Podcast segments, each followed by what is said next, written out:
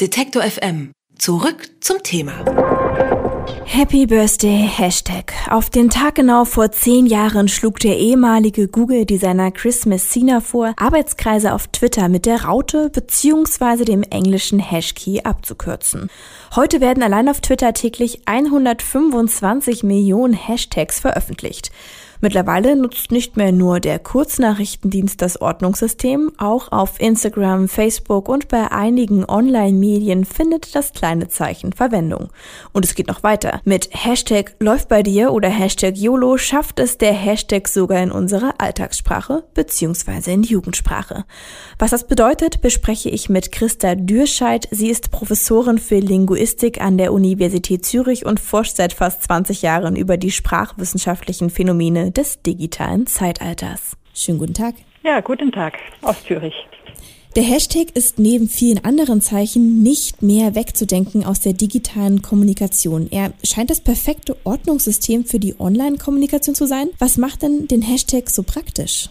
Ja, der Hashtag ist ja nur ein Zeichen. Wenn man äh, jetzt an Twitter denkt, wo man ja nur wenig Zeichen zur Verfügung hat, kann man auf die Weise schnell in einem kleinen Text markieren, was wichtig ist. Und das eben nur mit einem Zeichen. Ein anderer Vorteil vom Hashtag ist, man kann damit auch Gewichtungen vornehmen. Also dem Leser anzeigen, hier, das ist wichtig, da kannst du weitergehen, das gehört zu einem ganzen Themenstrang und das alles mit nur einem Zeichen. Und gerade in der weiten Welt des Internets, in dieser Riesenflut an Texten, ist es ganz wichtig, wenn durch solch ein kleines Zeichen die Möglichkeit besteht, dann auch Texte zu gewichten, zu strukturieren und dem Leser damit zu helfen, auch bestimmte Texte zu suchen, die ihn interessieren. Das Witzige ist ja, dass der Hashtag durch einen Twitter-Nutzer erfunden worden ist und gar nicht von Twitter selbst. Ist das typisch für solche Online-Phänomene, dass sie aus der Anwendung entstehen? Ja, es gibt da so eine Eigendynamik, das ist richtig. Und gerade im Internet kann sich ja vieles dann auch viral verbreiten. Und das sehen wir dann bei bestimmten Kürzeln auch wie LOL was es ja dann auch in die gesprochene Sprache sogar geschafft hat. Ein anderes Phänomen, das sind ja die Emojis. Eben weil sie so häufig verwendet werden, finden sie immer größere Anwendung. Das ist dann so ein, ein Selbstläufer. Und es gibt dann letztlich auch immer mehr. Es werden immer mehr in den Unicode aufgenommen. Also da zeigt sich, dass über das Internet die Verbreitung und die Popularität ganz stark befördert werden kann. Jetzt hat es aber zwei Jahre gedauert, bevor Twitter jeden Hashtag auch verlinkte. Facebook hat ihn lange auch nicht als Link angeboten, aber letztendlich hat er sich überall durchgesetzt. Kann man sagen, dass sich die digitale Sprache selbst reguliert? Die digitale Sprache als solche gibt es ja gar nicht, möchte ich da als Sprachwissenschaftlerin sagen. Wir haben eben ganz verschiedene Anwendungsbereiche in der digitalen Kommunikation. Und natürlich in bestimmten Bereichen werden solche Zeichen bevorzugt verwendet und verbreiten sich dann auch sehr, aber in anderen, zum Beispiel in E-Mails, in auch Word-Dokumenten, was ja alles auch zur digitalen Kommunikation heute zählt, da finden sich bestimmte Phänomene gar nicht. Und viele werden auch außerhalb der Online-Welt es schwer haben, verwendet zu werden. Beim Hashtag ist das aber anders. Das Zeichen ist ja auch schon in der Offline-Welt angekommen. Aber dass ähm, manche dieser ähm, Kürze, sag ich jetzt mal, nicht, sich nicht durchsetzen, liegt ja vielleicht auch an dem, wie sie verwendet werden, oder? So, so ein Hashtag in der E-Mail, die ja doch oft auch in förmlicher Kommunikation zwischen Menschen benutzt wird, wäre auch einfach unangebracht. Ja, das Hashtag-Zeichen kann man jetzt aber nicht auf informelle Alltagskommunikation reduzieren. Das wird ja eben auch in der Politik, in der Werbung verwendet, in großen Werbekampagnen. Das hat also anders als jetzt das Emoji, wo man eher argumentieren kann, das ist so ein Zeichen für private Alltagsschriftlichkeit beim Hashtag nicht jetzt eine solche Konnotation von privatem, informellem.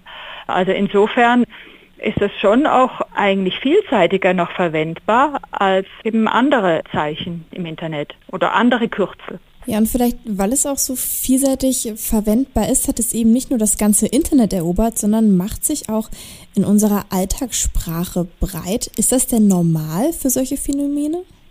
Ja, da muss man dann unterscheiden, macht es sich in der gesprochenen oder in der geschriebenen Alltagssprache breit. Was das Geschriebene betrifft, da gebe ich Ihnen recht, da findet man eben in der Offline-Welt, auf Werbeplakaten, in Werbeanzeigen und so weiter, findet man das Hashtag-Zeichen schon sehr oft.